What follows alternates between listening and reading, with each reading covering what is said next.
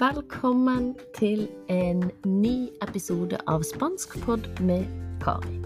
Og denne episoden skal handle om fire måter du kan bruke Post-It-lapper på for å lære nye ord på spansk. Hvis du ikke har hørt første episode, som handler om å lære seg nye ord, så anbefaler jeg at du hører den først, før du hører denne episoden. Jeg legger en link under, slik at du kan finne den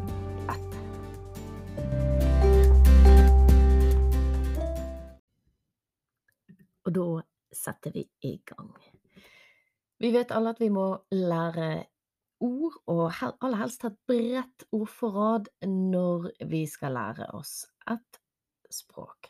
Og det å bruke Post-It-lapper kan absolutt være til hjelp når vi skal lære oss nye ord. Så her kommer tre ulike måter du kan bruke Post-It-lapper på. Fire ulike måter. Beklager. Sånn at den første, nummer én, er jo at Post-It-lapper er små. og De kan ofte være lett tilgjengelige, i hvert fall blant noen.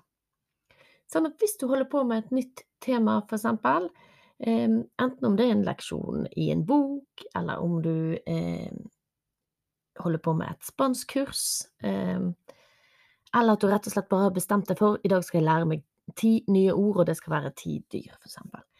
Uansett, hvis du holder på med et nytt tema, du har skrevet ned litt ord, så går det an til å skrive eksempel disse ti ordene på Post-It-lappene. Da skriver du de kanskje på spansk og norsk, noen foretrekker bare å ha de på spansk, men du skriver de sånn som du ønsker. Så kan du få de eksempel på to Post-It-lapper, Um, og så er jo fordelen med disse Post-It-lappene at vi kan flytte rundt på de, og at de klistrer. Så da kan du for eksempel henge Post-It-lappene med glosene på, de nye glosene du skal lære deg, på speilet på badet. Så får du to minutter om morgenen når du pusser tennene, og to minutter om kvelden til å lære deg disse ordene. Så det var altså nummer én, gloselister på Post-It-lappene. Nummer to er at du kan bruke Post-It-lapper for å lage flashcards. Et flashcard det er altså et kort som man kan snu om på, og så har man et spansk ord på den ene siden og et norskt ord på den andre siden. Og måten man gjør dette på, er at man tar limen på en Post-It-lapp, tar av en Post-It-lapp, og så tar man en til Post-It-lapp av, og så limer man de sammen, slik at man har én lim oppe og én nede.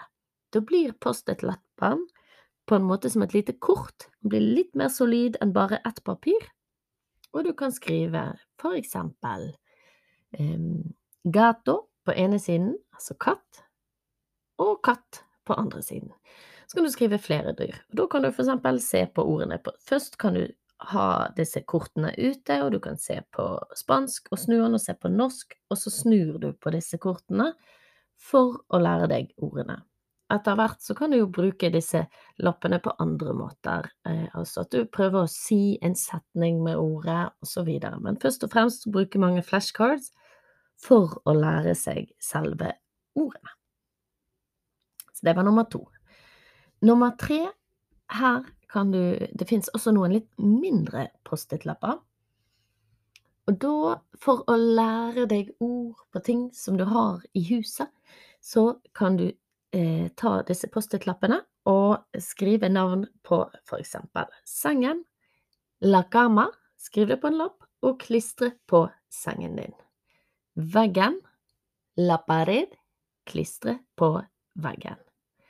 El espejo, speilet, klistre på speilet, og så videre.